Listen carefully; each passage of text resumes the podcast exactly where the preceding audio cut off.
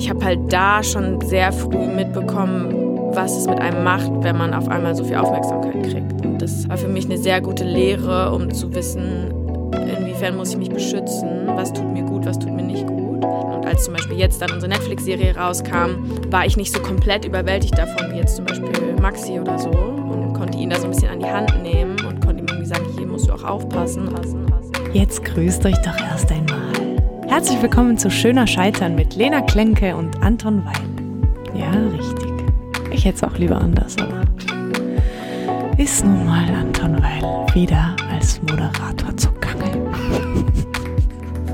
Ähm, ich muss mal die Notizen noch aufmachen. ja, lass uns anfangen. Waren wir denn stehen geblieben? Ich weiß auch gar nicht, worum, was haben wir denn gerade geredet? Was ich noch drehe. Gute Podcasts. Gute, ah, stimmt, wir haben Ja. über gute Podcasts geredet. und gute Gesprächsführung. ja, das stimmt. Wir sind beide Fan von Bettina Rust. Großer Fan, ja. Bevor es Podcasts gab, gab es schon Bettina Rust Mhm. auf Radio 1. Kann man auch immer wieder sich sehr gut, finde ich, durch die Mediathek hören. Selbst so jetzt so in der Sommerpause gab es dann so alte Folgen. Und ich habe es gar nicht gerafft. Auf dem Handy lief einfach so eine und dann habe ich erst so am Ende gehört, okay, krass, die ist 15 Jahre alt. Die Folge. Ja, Oh, und du merkst es einfach Ich dachte, absolut. Bettina Rust ist Ach so, nee, nee, nee, 15. die Folge war 15 Jahre alt und du hast es absolut einfach nicht irgendwie, Ja. es ist einfach so komplett zeitlos. Du bist auch Berlinerin, ne? Und Mhm. bist du mit Radio 1 auch groß geworden. Ja, voll. Fritz und Radio 1 Ja. eigentlich so. Und ich Es gab Mhm. eine ganz schlimme Phase, habe ich kurz Energy gehört, aber die war sehr kurz. 103.4 oder Komma 4. Und auf jeden Fall gab es auf Energy, gab es manchmal abends ähm, einmal die Woche so einen Talk, der war ganz gut. Aber dann habe ich irgendwann auf Fritz diesen... Blue Moon. Genau. Ah, so geliebt. Ja.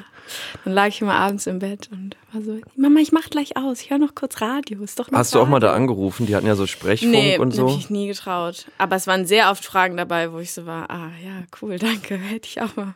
Gut zu wissen. Ja, voll. Ich fand es auch richtig gut. Damit bin ich auch groß geworden. Ich hatte es so neben dem Bett Ja. und hab dann immer. Ja, ich hatte so einen Radiowecker. Ja, geil.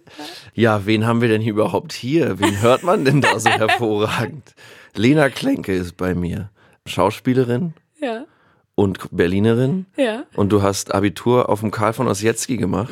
Hier in Kreuzberg. Nee, in Pankow. In Pankow. Ah, da Ja. gibt's mehrere, okay. Ja, ich glaube, hier in Kreuzberg ist so ein bisschen die roughere Version, sag ich mal. Ja.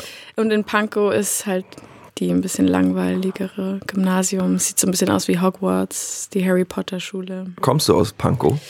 Prenzlauer Berg, Okay. ja. Und du spielst schon in Film und Fernsehen seit Seit ich zwölf bin. Kinderagentur dann oder wie kam es dazu? Ja, also sie ist immer noch meine Agentur. Meine Krass. Agentur hat gerne Kinder- und Jugendagentur, Next Mhm. Generation. Und ich habe mit elf hatte die Freundin von meiner Mama eine Werbeagentur und dann bin ich manchmal zu so Werbecastings und habe das irgendwie hat auch mal zwei, drei geklappt. Es waren mir jetzt keine großen Dinger und irgendwann gab es so eine VW-Werbung, wo wir vier Tage in Barcelona gedreht haben. Und ich hatte sogar Text und irgendwie mein Papa ist mitbekommen und wir hatten Hotel und es war mega aufregend. Und wir haben die ganze Zeit nicht verstanden, warum wir in Barcelona drehen, bis, wir, bis ich irgendwann 17 Stunden am Set war und wir gemerkt haben, ah, es gibt halt nicht diese Kinderregelung. What? Ja. Und dann ist mein Papa immer so zu mir gekommen und war so, Schluss jetzt, du musst jetzt nach Hause. Und dann hat der Regisseur mal mich gefragt, kannst du noch? Ich so, ja, alles super, ich hab voll Bock. und irgendwann bin ich im Take eingeschlafen und dann waren sie so, ja, okay, vielleicht muss ich jetzt doch mal nach Hause. Aber das war so ein Punkt, wo ich gemerkt habe, okay, es macht mir richtig doll Spaß, ähm, halt irgendwie auch was zu sagen und irgendwie das umzusetzen, was der Regisseur dir sagt und dann irgendwie am Ende da so ein Produkt zu sehen. Und dann ähm, habe ich mir so eine Schauspielgruppe rausgesucht, die bei mir um die Ecke war. Ja. Und die gehörte zu dieser Kinder- und Jugendagentur Next Generation. Ach cool. So, dann haben wir einmal die Woche einfach Impro-Sachen gemacht. Und äh, es war für mich, also so wie für andere irgendwie Sport, war Ja. das halt für mich so mein, ich mich die ganze Woche immer drauf gefreut. Und da war auch so eine ganz bunte Mischung von noch jüngere bis halt echt schon so 16-, 17-Jährige, zu denen man so voll aufgeguckt hat. Mm, Und da haben wir so einmal im Jahr dann halt so eine Aufführung gemacht. Geil. Und die hat dann immer unsere Agentin geguckt und war so, hm, hm, die nehme ich mir doch mal Die raus. schnapp ich mir. Ja. Verstehe, ja, cool. Ja, und jetzt ganz aktuell kennt man dich aus How to Sell Drugs Online Fast von Der prägnanteste Name Ja. auf der Welt. hatte sie drin. HTSDOF. Ah, sehr gut. Ja. Und äh, da spielst du Lisa, die Ex-Freundin, Schrägstrich dann wieder doch Freundin von Moritz, der aus seinem Kinderzimmer mit seinem Freund Lenny Drogen verkauft. Übers Internet. Genau. Und das wird produziert von der Bild- und Tonfabrik aus Köln. Ne? Ja, Shoutout. Shoutout. Großer Fan. Ja, da können wir gleich drüber sprechen, aber ich hab da was für dich. Wenn sie nicht gerade als Stand-Double für Veronika Ferres vor der Kamera steht oder ein Buch nach dem anderen verschlingt, tut Lena Klenke souverän jede Veranstaltung mit ihren Dance-Moves aufwerten.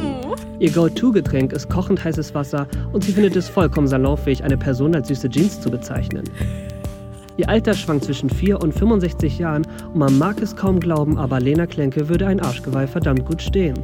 Mein Name ist Maximilian Mund und es war mir eine Ehre, diesen wunderbaren Menschen anzumoderieren.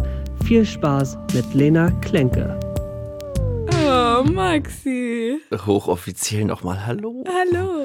Ja, Maximilian Mund, der Hauptdarsteller von How to Sell Out on a Drag Ja, Fest. ra. ja.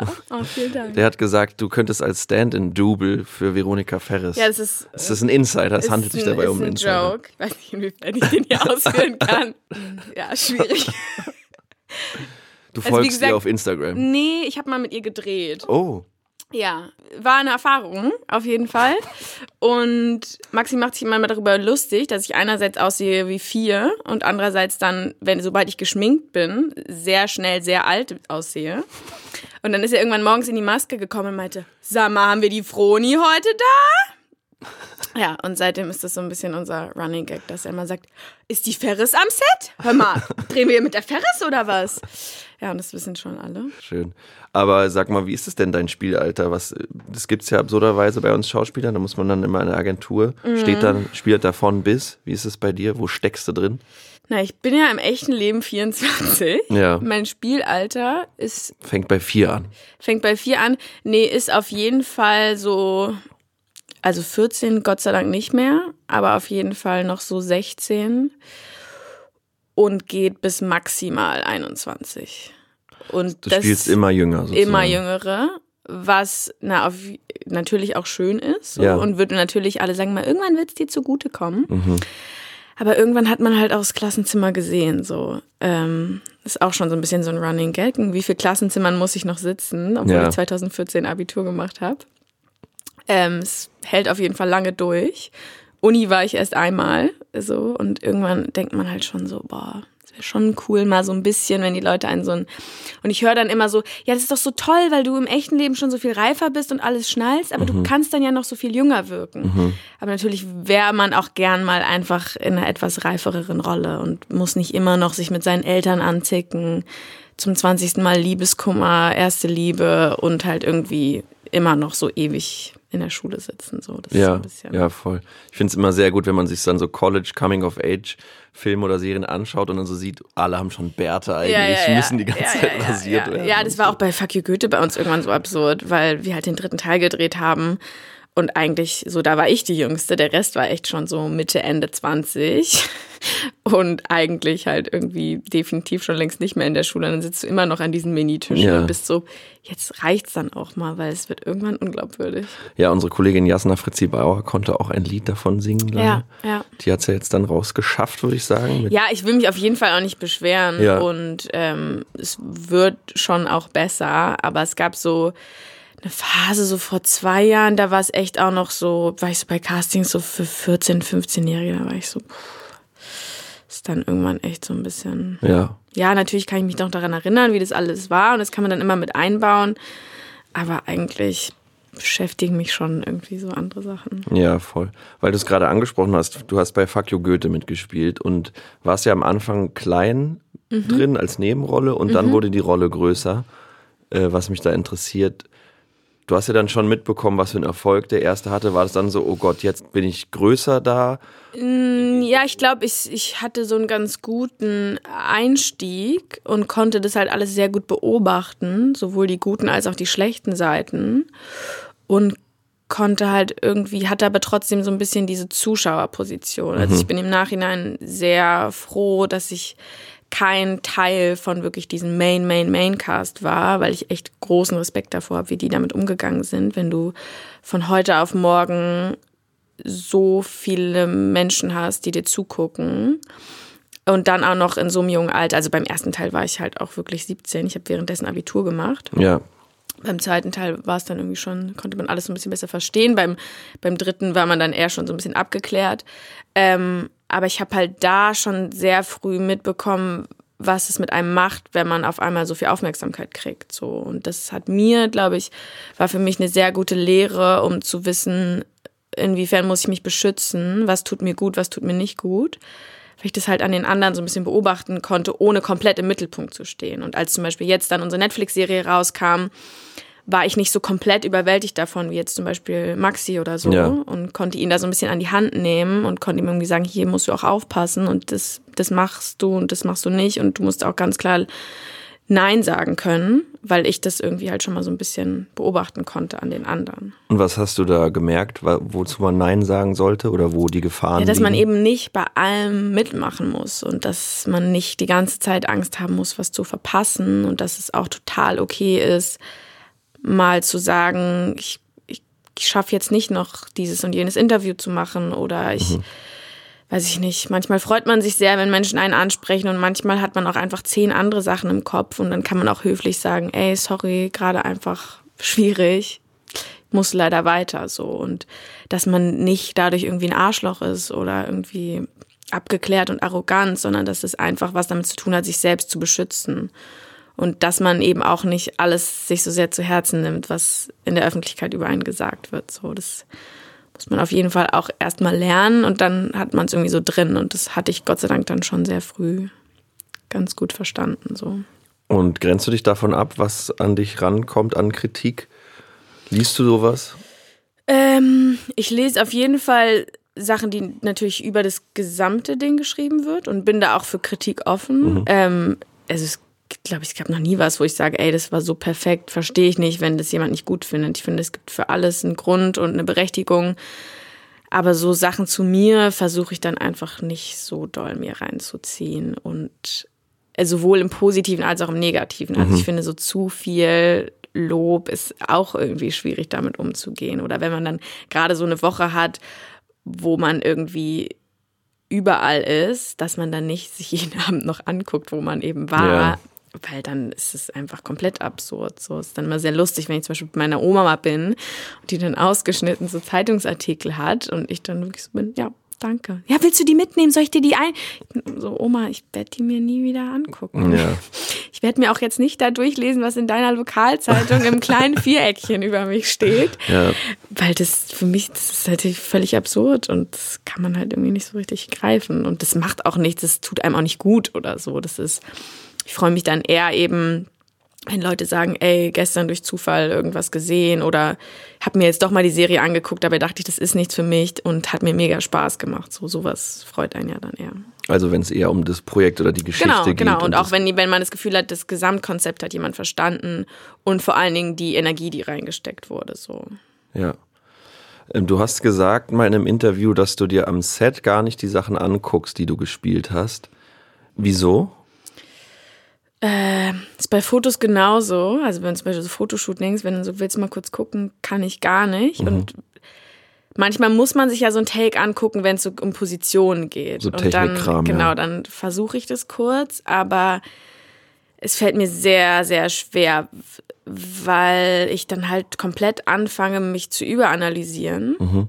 Und ich meine, dafür ist ja am Set ein Regisseur oder eine Regisseurin da, dass ich auf die reagieren kann. Und im Idealfall spiegelt die mir wieder, was ich gemacht habe. Und ich kann mich halt selbst korrigieren, natürlich durch das, was ich denke, was ich anders machen könnte, und kriege dann aber ein Feedback. Und wenn ich mich sehe als Produkt, dann ist es für mich nicht mehr ich so. Dann fange ich halt wirklich auf so absurde Sachen zu achten, die eigentlich in dem Moment nicht wichtig sind. Was denn? Ja. Äußerlichkeiten. Genau, wie stehe ich da? War mein Rücken gerade? Äh, sieht die Jacke nicht irgendwie komisch aus? Weil man dann so das Ideal von sich selbst zeigen genau, will. und weil, ja, und weil man halt irgendwie einfach nur noch diese Hülle sieht. So. Es fühlt sich ja oft in dem Moment vielleicht ganz anders an. Oder im Idealfall hat sich ja der Take so gut angefühlt, dass es dann irgendwie heißt, ja geil, danke, haben wir. Und es fühlt sich dann einfach wirklich gut an. Dann muss ich mir das nicht angucken und sehen, es sah auch gut aus. Ja. So. Und ich finde, bei einem fertigen Film geht es dann irgendwie, weil es natürlich nochmal ganz anders ist, zusammengeschnitten. Also das musste ich auch erst lernen. Am Anfang konnte ich mir auch nicht gut meine eigenen Filme angucken. Das geht, aber wenn es so ganz frisch ist, dann habe ich einfach gemerkt, dass mir das nicht gut tut, weil ich halt so in so einen Analysemodus kommt. Und im Idealfall bin ich ja komplett bei mir selbst gerade und fühle es einfach nur so. Voll. Und woher kommt das Gefühl, dass du so analytisch dann wirst, wenn du drauf guckst? Ähm, naja, bestimmt auf jeden Fall eine Art von Perfektionismus und Selbstkritik und ja, vielleicht auch, weil man halt irgendwie so früh angefangen hat und ich habe ja keine Ausbildung gemacht oder so. Das heißt, ich habe gelernt, indem ich andere Leute beobachtet habe Ja. und indem ich mir Sachen abgeguckt habe und für mich dann ausprobiert habe. So. Und das funktioniert dann dadurch, dass du gutes Feedback bekommst. Aber ich glaube, wenn du halt selber anfängst, dich von außen zu sehen und zu analysieren, dann funktioniert es halt nicht mehr. Oder wenn du halt irgendwie weiß ich nicht, bei einem Casting sitzt und anfängst halt zu gucken, wer sitzt denn noch da und ähm, wer hat es am Ende bekommen und warum. Und also es versucht man natürlich zu vermeiden, wenn man jetzt nicht irgendwie, sag ich mal, Taktiken gelernt hat, um irgendwie damit umzugehen oder so, sondern ich muss ja immer mich sehr auf mich selber verlassen, dass, dass es funktioniert, so wie ich mir das antrainiert habe, weil ich eben ja sonst nicht so richtig was habe, worauf ich zurückgreifen kann. Und dieser Außenblick bringt dich so ein bisschen weg von dir, wenn Ja, du zu sehr. ja, ja, verstehe. genau. Aber hast du dann, weil ich meine, von außen betrachtest, bist du ja total erfolgreich und hast mega spannende Projekte. Hast du dann auch das Gefühl, oh krass, ich bin jetzt für das und das Casting viel interessanter? Also kriegst du das dann mit? Ja, man selber kann es ja nicht. Also, wenn andere einem sagen, irgendwie läuft ja gerade voll bei dir, also das kann man ja selber nicht so, man hat ja selber immer eine sehr andere Wahrnehmung von sich und hat nie so dieses Gefühl. Und deswegen bin ich, glaube ich, eher immer auf dieser Seite, ja, ist gerade gut, aber wer weiß, was übermorgen ist so und versuche halt es immer eher so ein bisschen klein zu halten, weil ich auf jeden Fall weiß, es gibt auch diese Phasen, wo es vielleicht von außen alles mega cool wirkt, aber von der persönlichen Perspektive nicht so ist. Und das auch oft genug bei anderen gemerkt habe, wo du irgendwie denkst, ja gut, ey, aber bei der doch echt hammerkrass. Und dann setzt du dich mit der Person hin und merkst, nee, doch nicht alles so easy. Deswegen versuche ich das alles immer sehr zu nehmen, wie es kommt und irgendwie nicht zu überanalysieren und mich dann natürlich zu freuen, wenn was klappt. Aber auch gerade wenn man irgendwie, so weiß ich nicht, Casting, fünfte Runde und dann klappt's doch nicht, dass man irgendwie schnell davon wieder loskommt. Weil diese Spirale auf jeden Fall einem nicht gut tut, wenn man dann versucht, alles zu analysieren, warum es jetzt nicht geklappt hat. So. Ja. Was sind dann da deine, deine Mittel und Wege, so damit umzugehen mit so einer Niederlage? auf jeden Fall einfach sich mal mit komplett was anderem zu beschäftigen und auch mit Menschen, die gar nichts damit zu tun haben. Also ich habe auch schon früh gemerkt, dass sehr wichtig für mich ist, dass ich mich mit Menschen umgebe, die damit so gar nichts zu tun haben. Also irgendwie, weiß ich nicht, eine Freundin von mir, die ist halt irgendwie Kinderkrankenschwester. Und wenn die mir dann erzählt, wie ihr irgendwie ihr Schichtalltag ist da und wie irgendwie gerade, weiß ich nicht, in einer Nacht zwei Frauen ihr Baby zur Welt gebracht haben und eine ihr Baby verloren hat, so, dann merkst du halt schon nochmal, okay, das ist auch eine sehr kleine Bubble, in der wir uns bewegen und am Ende nobody gives a fuck, ob du diesen Film jetzt machst oder nicht. So und mir geht's gut. Ich so, ich ein Dach über den Kopf, ich habe eine Family. Ähm, Ja. Es ist alles immer halb so wild, auch wenn sich in dem Moment vielleicht so anfühlt und dass man irgendwie da mal kurz wegkommt und merkt, es dreht sich halt nicht nur die Welt darum so. Ja. Und hast du aber das Gefühl, dadurch, dass du jetzt eine Bekanntheit hast, dass du auch selbstbewusster in Projekte reingehen kannst und, und mitentscheiden kannst oder auch sagen kannst, so, ey, ich merke, ihr wollt, dass ich das mache, aber da muss auch das und das stimmen. Ich habe auf jeden Fall gemerkt, dass, ähm, dass, also mir war schon immer, dadurch, dass ich sehr viel lese, habe ich, glaube ich, schon immer sehr stark auf Texte auch geachtet und habe halt immer gedacht, dass das total normal ist. So, ja gut, ich spreche das ja, das heißt, mir ist auch wichtig, was da steht. So und habe halt schon immer, wenn ich wusste, okay, das klappt jetzt, war ich dann irgendwie so, okay, kann ich nochmal mit dem Drehbuchautor sprechen oder wird dann noch was an der Rolle gemacht? So, ich hatte immer so viele Fragezeichen und wenn da halt irgendwie was war, was für mich nicht klar war und darauf hatte jemand keine Antwort, dann habe ich halt meistens gesagt, ja gut, dann müssen wir uns doch aber nochmal ransetzen, ist doch nicht logisch so. Ach, cool. Und das habe ich irgendwie relativ schnell gelernt, dass ähm, 99 Prozent der Fälle die Leute sehr dankbar sind äh, die 1%, ja gut, dann muss man halt irgendwie gucken, dass es trotzdem geht. Aber zum Beispiel bei unserer Netflix-Serie war das halt irgendwie so, dass da noch sehr viel offen war und dass zum Beispiel da, die BTF ist ja auch sehr jung, da sitzen halt irgendwie fünf äh, Typen im Writers Room, die alle so Ende 20, Anfang 30 sind.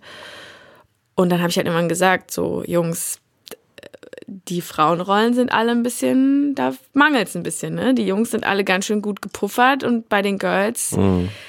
Und die haben halt irgendwie nicht gesagt, ja, pff, uns, sondern waren so, ey, ja, dann setz dich doch mal einen Tag zu uns und erzähl uns, wie war das für dich? So, und dann war das auch noch bei meiner Rolle so irgendwie. Also die Lisa kommt ja in der ersten Staffel aus ihrem Auslandsjahr, aus Amerika wieder, ist so ein bisschen überfordert von allem. Und dann meinte ich so, Hab ein bisschen ey. LSD genommen. Ja, das, das hatte ich jetzt vielleicht nicht, aber ich war auch mit 16 in Amerika, bin wiedergekommen und war von allem überfordert. Und dann habe ich halt einfach gesagt, hier, baut doch das noch mit ein und irgendwie Family schwierig, Freunde schwierig und man versucht sich abzugrenzen und habe da auf jeden Fall gemerkt, dass, dass das was ist, was mir sehr wichtig ist und was mir auch großen Spaß macht, irgendwie Figuren mitzuentwickeln, im Idealfall sogar vielleicht ein bisschen Dialoge mitschreiben.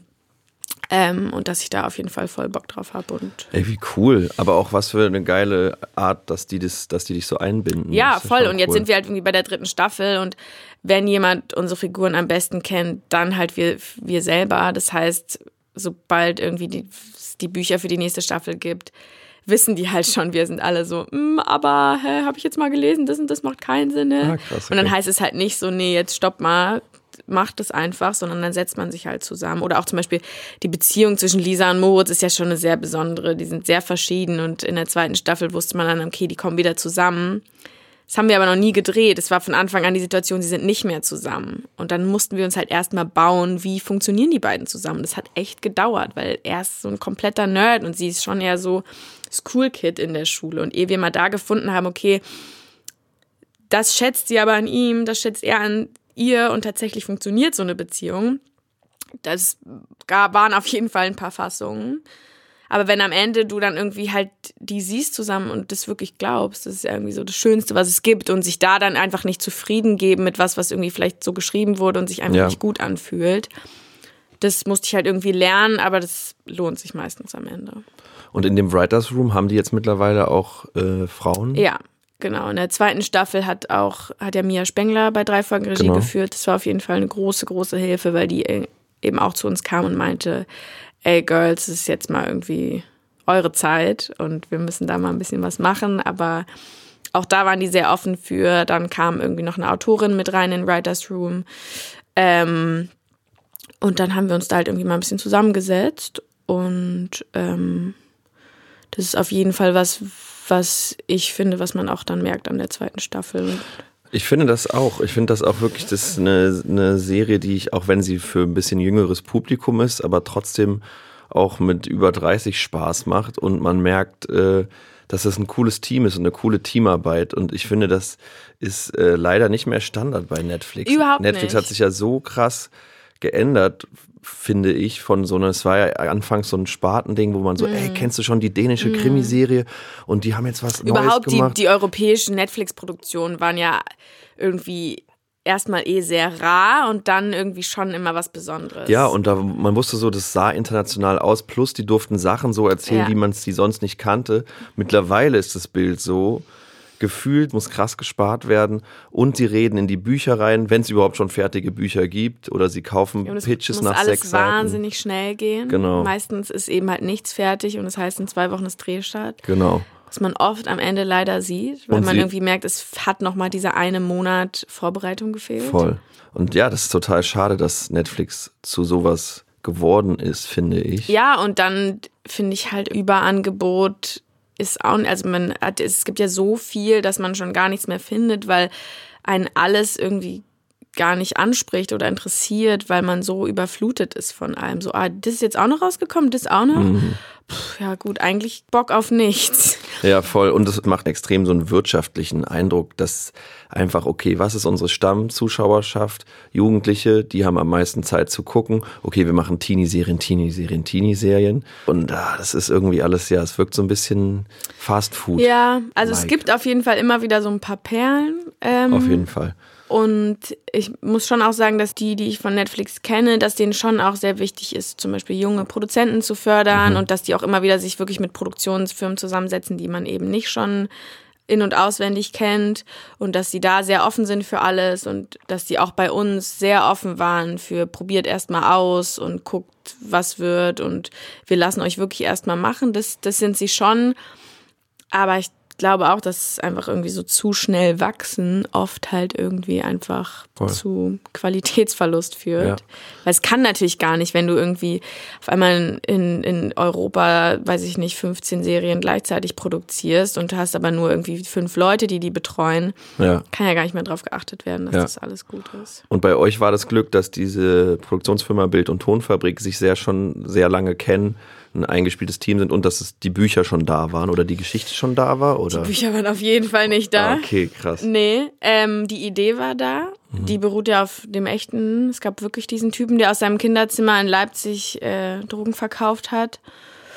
Und ich glaube, das hat irgendwann einer von den Autoren mitbekommen und hat relativ schnell gesagt, ey, damit muss man was machen. Der ist jetzt im Knast, wir müssen uns da irgendwie diese Rechte sichern ja. und irgendwas da drumrum spinnen. So. Ja. Und da haben sie, glaube ich, relativ schnell Netflix mit ins Boot geholt. Und ähm, was natürlich auch für Netflix sehr risky war, die hatten noch nie vorher was Fiktionales gemacht oder eine Serie. So, die kennt man ja nur sonst von den Jan Böhmermann-Sachen ja. oder Musikvideos ja. oder Dokus. Das heißt, es war schon auch ein bisschen risky. Ja. Und dann gab es so eine Serienbibel, das war das Einzige, was wir bekommen haben zum Casting wo so die Outlines für die Figuren standen und so grob, was in den sechs Folgen passieren soll. Ich habe mir die neulich einmal angeguckt. Nichts davon passiert in der ersten Staffel. Also wirklich nichts. Und mit, nur mit dieser Serienbibel mussten wir auch zusagen. So, also Krass. es war auch für uns schon so. Ja, keine Ahnung, kann voll geil werden, kann auch komplett in die Hose gehen. Ja. Aber da hat natürlich schon auch Ausschlag gegeben, dass du da einfach das Gefühl hattest, da sind Leute dahinter, die sehr große Lust darauf haben, die sehr zugänglich sind, die sehr offen sind ähm, und auch einfach sehr sympathisch. Also die beiden Produzenten und Showrunner, Philipp und Mattes, die sind halt irgendwie echt überhaupt nichts abgehobenes, produzentenmäßiges, sondern irgendwie, die setzen sich halt auf jeden Fall auch nochmal nach Drehschluss fünf Stunden mit dir hin und trinken Bier, bis wirklich alles von der Seele geredet ist. Cool. Und das macht halt dann irgendwie schon echt einen Unterschied. Ja. Hallo, meine kleinen Knickerbonde. Ah, Knickerbonde. Ah, oh, die Knick, Knick, Knick. Ah, keine Ahnung, ich habe gestern einfach fünf Stunden lang. Ah, ich kann gar nichts mehr sagen. Ich freue mich einfach so sehr, euch zu sehen. Ah, gute Nacht. Guten Morgen. Äh. Was du auch erzählt hattest, nach diesem Casting, wo alles noch sehr vage und improvisierend war, wurdest du direkt angerufen und musstest dich innerhalb von was, zwei Stunden entscheiden, ob du das jetzt ja, machst oder nicht. Ja, die hatten einen sehr, sehr langen Casting-Prozess, mhm. von dem ich gar nichts wusste. Ähm, ich glaube, die haben drei Monate gecastet, weil sie eben auch erstens, ähm, wo die BTF, finde ich, auch sehr weit vorne ist, irgendwie einen sehr diversen Cast wollten. Sie wollten auch unbedingt eben Gesichter, die man noch nicht so mhm. gesehen hat, was, finde ich, auch sehr gut gelungen ist. Mhm. Ähm, und haben halt quasi einfach in ganz Deutschland Jugendliche gecastet, sind auch erst auf viel Jüngere gegangen, also wollten, dass die Protagonisten wirklich noch auch in echt erst 16, 17 sind, haben dann gemerkt, okay, ist vielleicht doch ein bisschen besser, wenn die so ein bisschen älter sind. Ähm, hatten auch, glaube ich, drei unterschiedliche Caster auf dem Projekt, also ist auch ordentlich was schiefgegangen und dann war ich, glaube ich, am letzten Tag die letzte.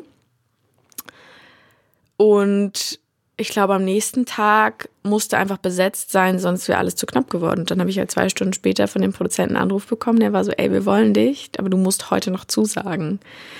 Und ich war halt komplett überfordert davon, ja, weil ich, ich, hatte halt irgendwie nicht schon so erste, zweite, dritte Runde. Man hat ein bisschen sich beschnuppert, man kennt die anderen Leute. Ich kannte die anderen gar nicht. Ich hatte nur das Casting auch mit Maxi. Und da hatte ich einen Regisseur kennengelernt. Das haben ja aber auch eigentlich zwei gemacht.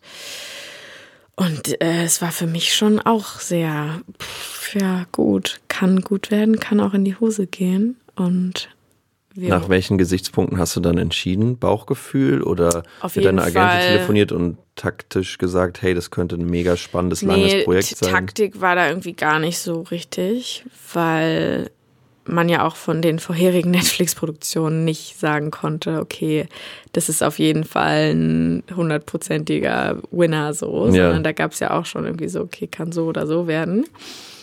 es war wirklich einfach Bauchgefühl und habe ich Bock auf die Leute und ähm, finde ich auch einfach, stehe ich hinter der Idee so und finde ich, dass da was Spannendes zu erzählen ist und habe ich Bock, mich mit der Rolle zu beschäftigen. So und das konnte ich auf jeden Fall bejahen und dann war es so ein bisschen, ja gut, dann gucken wir mal, was passiert.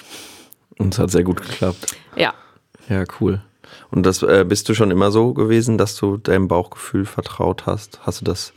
Ich finde schon, dass man ähm, also deswegen hasse ich auch E-Castings so dolle, weil ich finde schon, dass man in einem persönlichen Casting einen sehr guten Eindruck bekommt. Ähm, der kann sich auch immer noch mal ändern, aber man kriegt schon einfach ein sehr gutes Gefühl für was ist da, was für ein Mensch ist da hinter der Kamera, wenn man jetzt wirklich das Glück hat, dass man auch mit einem Regisseur castet oder wenigstens irgendjemand, der was damit mit diesem Film oder Serie zu tun hat.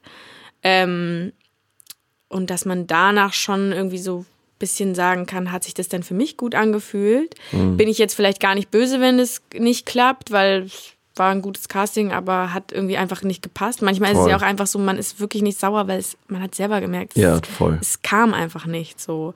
Und dann gibt es ja schon Fälle, wo man wirklich rausgeht, sehr viel Adrenalin hat und einfach denkt, oh, es wäre cool. Ich kann gar nicht sagen genau warum, aber es hat einfach großen Spaß gemacht. So. Mm, mm. Im Idealfall, weil man irgendwie einfach spielen konnte, weil man sich dabei sehr frei gefühlt hat und weil man irgendwie halt gleich so Ping-Pong gespielt hat mit jemandem.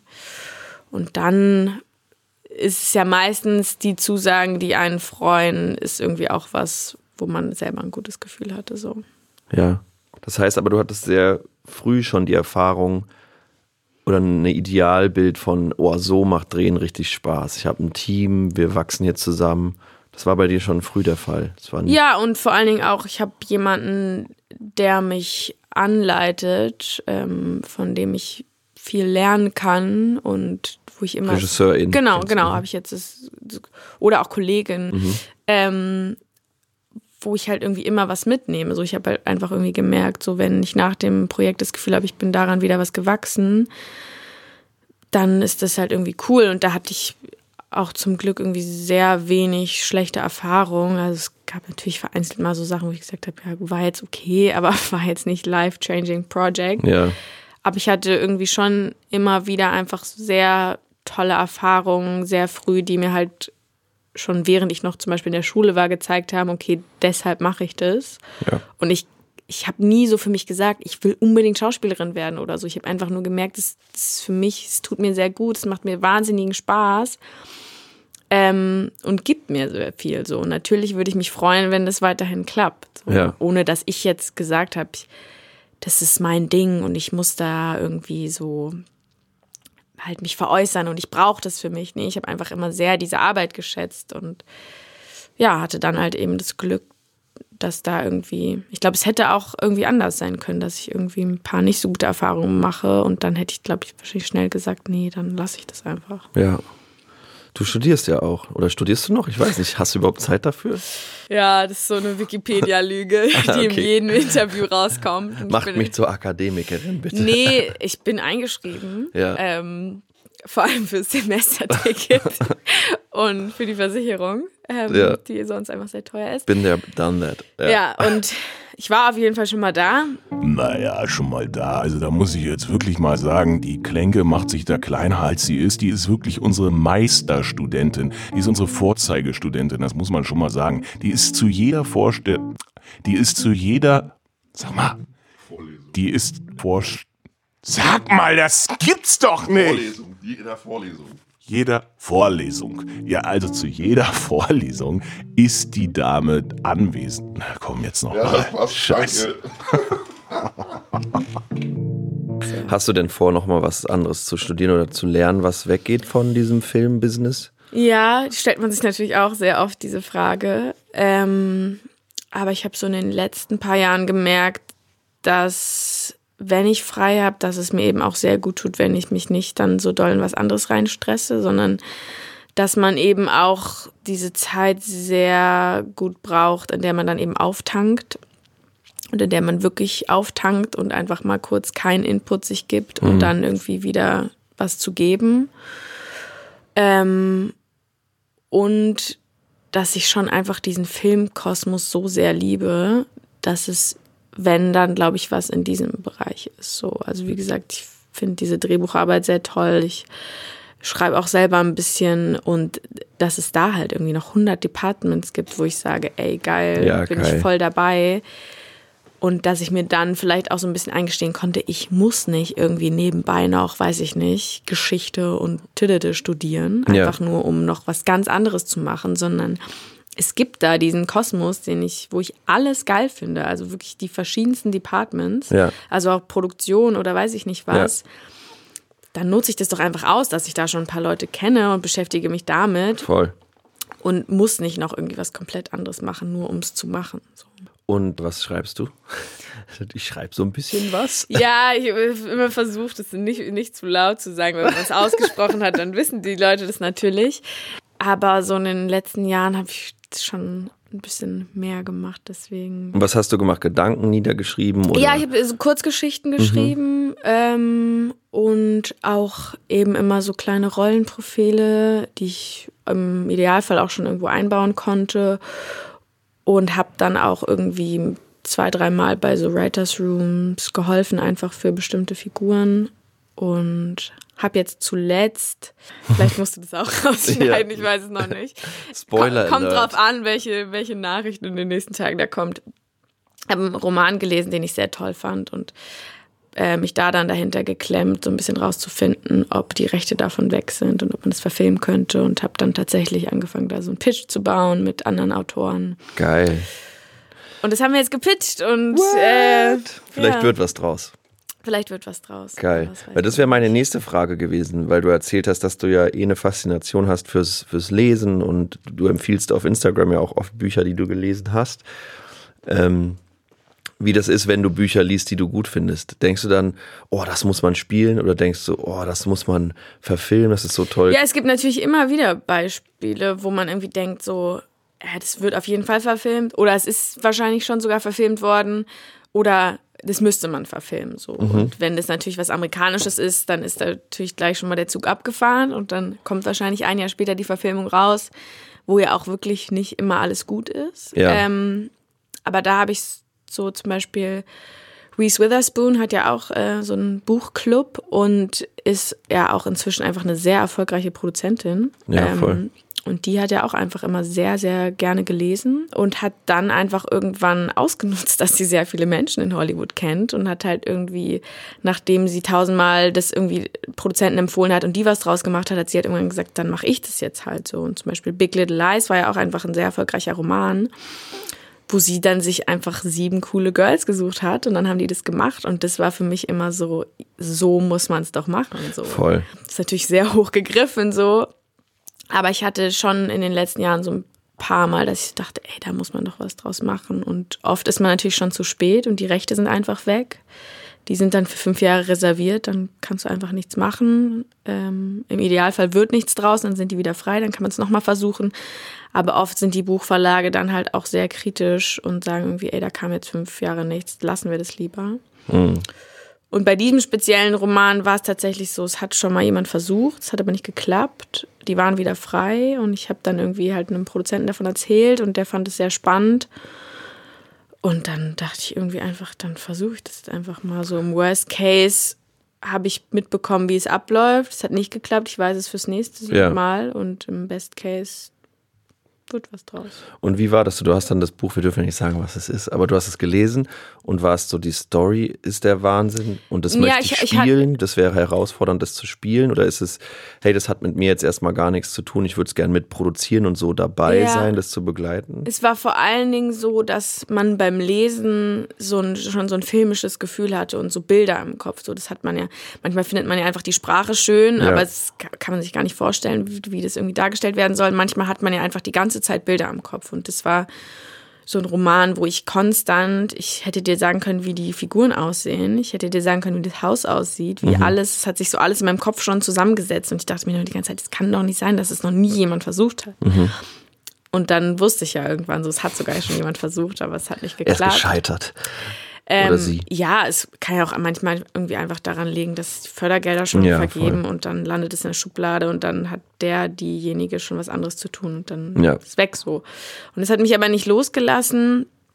Ähm, und dann wollte ich, glaube ich, auch mir ein bisschen irgendwie selbst beweisen, dass es eben nicht nur darum geht, dass ich sage, hier, das muss jemand machen, sondern dass ich natürlich auch im Idealfall Teil von diesem Prozess sein will. Und dann habe ich natürlich irgendwie so mich erstmal informiert, was macht man denn da?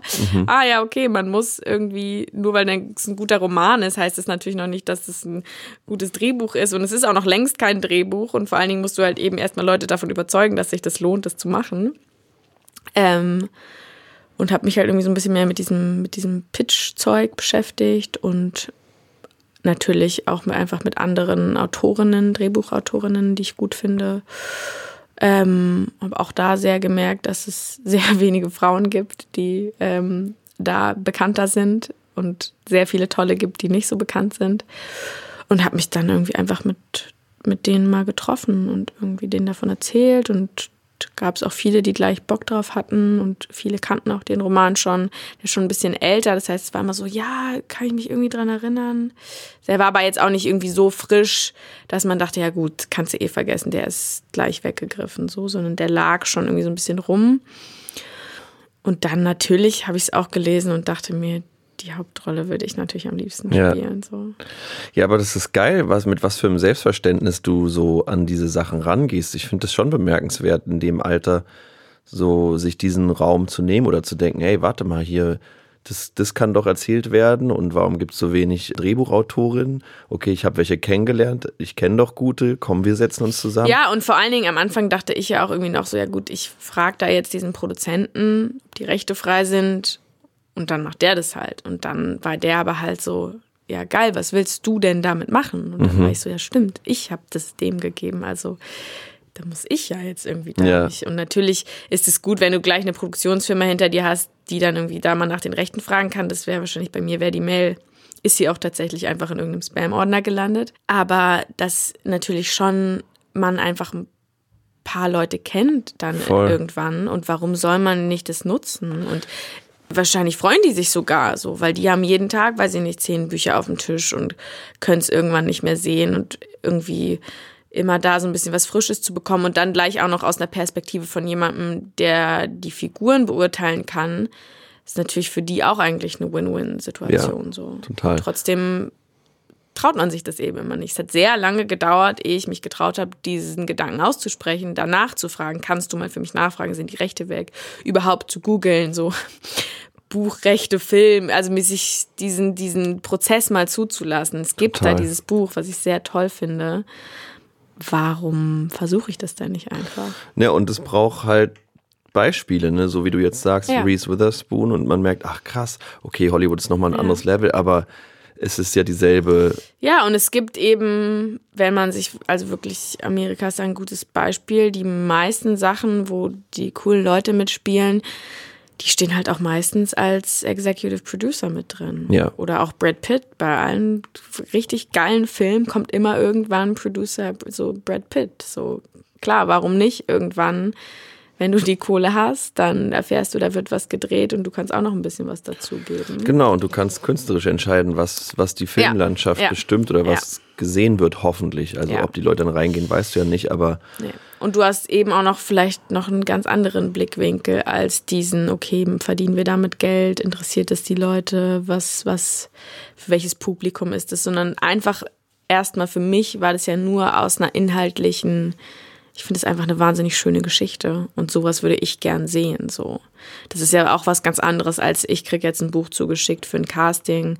Finde ich die Rolle spannend. Es ist ja so ein komplett umgedrehter Prozess, der dann auch für mich einfach sehr erfrischend war und mir auch noch mal gezeigt hat, okay, es ist eben auch nicht leicht, so eine Rolle mal oder so eine Figur aufzuschreiben, wenn so aus dem Nichts heraus, so ja. wenn es noch nichts gibt. So, ja. ich hätte dir schon sagen können, wie die aussieht und wie die spricht und alles, aber dieses aufzuschreiben und anderen Leuten so zu verkaufen, das ist wirklich was Tolles. Mhm. Und obwohl es schon diesen Roman gibt, ist echt nicht einfach. So. Ja.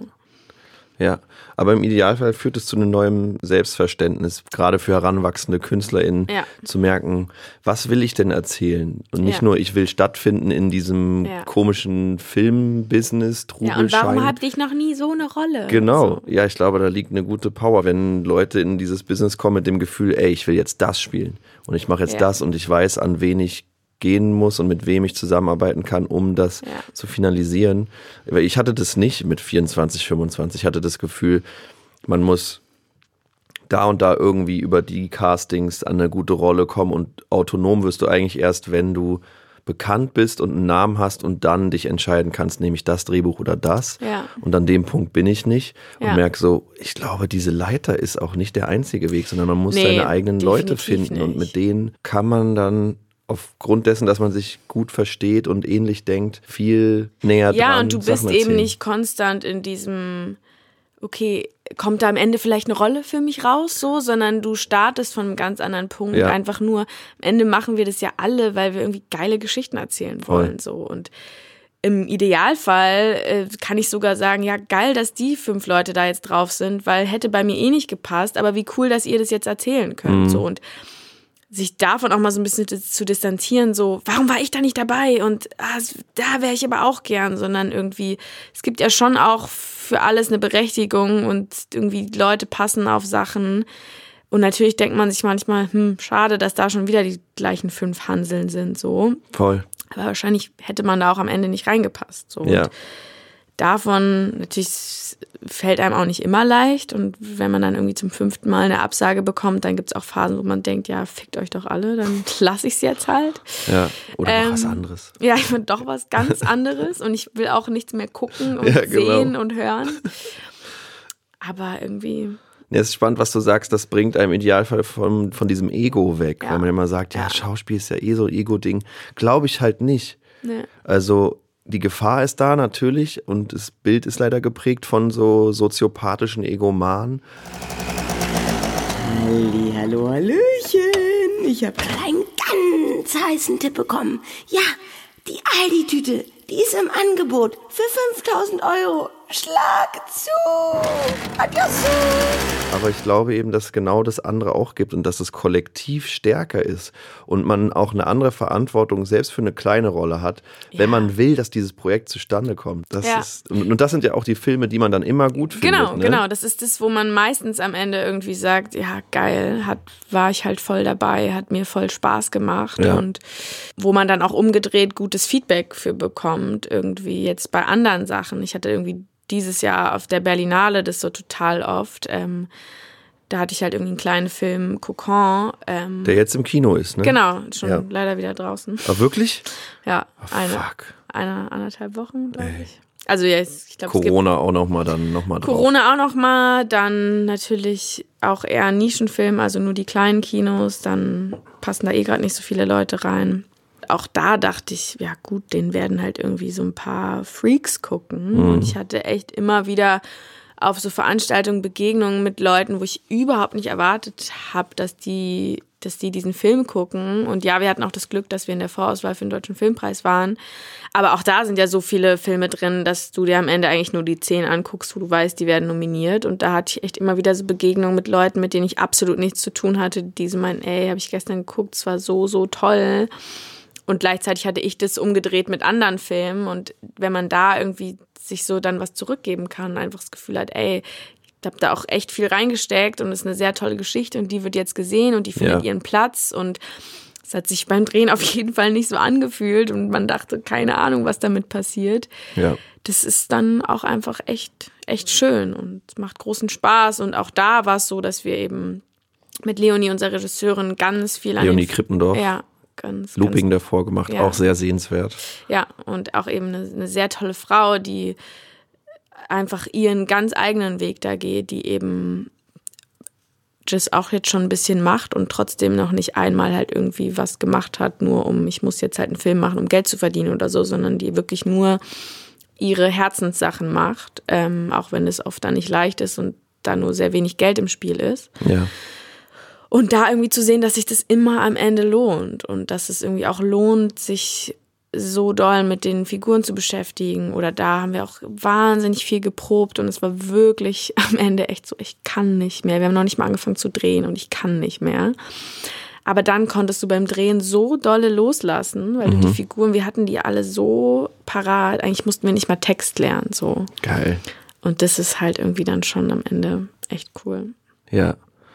Ey, wie schön, dass du schon so viele krasse Filmerfahrungen hattest, weil jetzt bist du ja optimal versaut und, und suchst genau diese Qualität und Gruppen. Ja, aber ne? das ist natürlich auch schwierig, weil man halt auch irgendwie sehr, sehr tolle Erinnerungen hat, auf die man zurückgreift. Und wenn es dann irgendwie einmal nicht so ist, dann ist man halt irgendwie, ist es auch, ja, es muss dann auch natürlich immer noch was Tolleres und Besseres Mhm. kommen. So. Und es gibt es natürlich auch nicht immer. Es gibt auch Sachen, die sind einfach mal nur okay. Und das ist auch okay. Ja. Aber Ja. man, man merkt natürlich schon, dass der Idealzustand von einem selbst ist, dass man abends ins Bett geht und so komplett high von diesem Drehtag ist und erschöpft und gar nicht so richtig in Worte fassen kann, was passiert ist, aber es hat sich einfach gut angefühlt so und dann gibt es natürlich auch diese Tage, wo man denkt, was habe ich denn heute gemacht so und dafür werde ich auch noch bezahlt, schon auch echt absurd. Ich gewartet, stand rum und bin zweimal durchs Bild gelaufen. Ja, okay. Zahlt die Miete. Ja, genau. Abgehakt und weiter. Wie geht's denn für dich weiter? Ähm, ja, wir drehen jetzt noch die Staffel zu Ende. Wir sind gerade mittendrin. Ähm, was natürlich auch ein bisschen crazy ist. Mit Corona? Ja, Ähm, auch anstrengend und Müsst ihr die ganzen. Szenen dann auch verändern oder ihr, ihr seid einfach die Nee. ganze Zeit, ihr werdet durchgetestet und Wir seid werden dann, durchgetestet und unser Drehbuch ist auf jeden Fall das Corona-unfreundlichste, was es gibt. Und alles, was man am Anfang so gehört hat, so ja, es wird keine Kussszenen mehr geben, Leute fassen sich nicht mehr an, Mhm. es gibt keine Massenszenen. Not true. Kannst du vergessen. Aber es sind halt einfach alle getestet. Es wird sehr auf krasse Standards geachtet. Alles wird dauernd desinfiziert und so. Dadurch dauert natürlich auch alles viel länger, Ja. was ein bisschen anstrengend ist. Ähm, es nimmt aber auch so ein bisschen diesen Stress raus, der sonst an so einem Set ist, wenn man irgendwie die ganze Zeit das Gefühl hat, man muss fertig werden. Es ist jetzt irgendwie eher so, es machen alle so schnell, wie sie können, aber manche Sachen kannst du nicht beschleunigen, weil es können eben nicht 20 Leute parallel arbeiten, sondern erst gehen, machen die einen Ja. rein, dann die anderen. Deswegen ist es so ein bisschen pro, contra. Und das genieße ich auf jeden Fall alles gerade sehr, weil natürlich ist es auch inzwischen wie Family und Wie viele Drehtage habt ihr noch? ähm, wir drehen noch bis 25. September. So, ich hatte jetzt eine Woche Pause und war so, das ist eine ganze Woche vorbei, jetzt ist schon irgendwie wieder nicht mehr 1. September, jetzt ist nicht mal mehr ein Monat, jetzt geht's ganz, ganz schnell. Ja. Und ist es dann vorbei, vorbei oder weiß man das noch nicht? Oder Weiß man darfst du wieder nicht. nichts sagen? Nee, ich weiß es tatsächlich Okay. selber nicht. Ähm, also nach der zweiten war klar, wir machen eine dritte. Das durften wir nur noch nicht sagen. Und jetzt ist es wirklich so, keine Ahnung. Aber auch krass dann fürs Entwickeln, ne? Du lässt dann das Ende offen oder hast mehrere. es ist schon so geschrieben, es könnte sehr gut vorbei sein. Wirklich? Ja. Scheiße. Ja. Andererseits auch gut, wenn man siehe Man, Fleabag. eigentlich soll man ja aufhören, wenn es am schönsten ist. Kennst du Fleabag? Ja, klar. Und das ist halt auch so gut. Und da waren ja auch so viele, mach doch bitte weiter. Ja, man war so, nein. als ob die nicht weitermachen. Natürlich kommt noch was. Ja. Und so krass von der Kritik gefeiert. Und sie war so, du, ganz ehrlich, ich schreibe gerade den neuen James Bond. Ich habe hab eine Menge auf dem Tisch. Ja, ich weiß auch, dass die BTF sehr busy ist. Deswegen Ja. mal gucken. Vielleicht, wenn genug Leute Netflix nerven, dann, Dann, genau. dann dürfen wir noch Habt ihr mal. gehört, Leute? Ja. Ja, das, ist, das ist echt krass, dass das so funktioniert, ne? Mit diesem macht Lärm und schreibt den Mails und so. Naja, und vor allen Dingen auch halt einfach mit, mit Zuschauerzahlen. Ich meine, so wenn du in 180 Ländern geguckt werden Ja. kannst, dann hat es natürlich auch schon Einfluss, wie viele Länder gucken. Und Wie ist das eigentlich bei Netflix? Kann man da auch Klicks kaufen? Spotify, Rapmusik, ist das ja ein großes Ach, Thema, echt? sich Klicks zu kaufen. wir wollten diese- doch auch noch über Rap reden. Ja, wir müssen noch über Rap reden. Aber ganz wichtig. ja, auf jeden Fall. Ähm, äh, ich glaube nicht. Also Netflix veröffentlicht ja auch keine Zahlen. Das heißt, ist es würde denen komisch, nichts oder? bringen. Ja. Soll mal, zeig Netflix- doch mal die Zahlen, zeig doch mal her. ja, es würde mich sehr stark interessieren, weil ich glaube, es gibt Ja. viele Serien, wo man eben die so im Öffentlichen als wahnsinnig erfolgreich gelten und die dann aber vielleicht einfach in bestimmten Ländern sehr erfolgreich sind und in anderen hat das kennt das kein Mensch so. Ja, ja. Genau, und dann macht doch so einfach diese Top-Blockbuster-Sparte und da Und dieses so, was, was bei Netflix steht, gerade auf Platz Meistgesehenes, 1, mhm.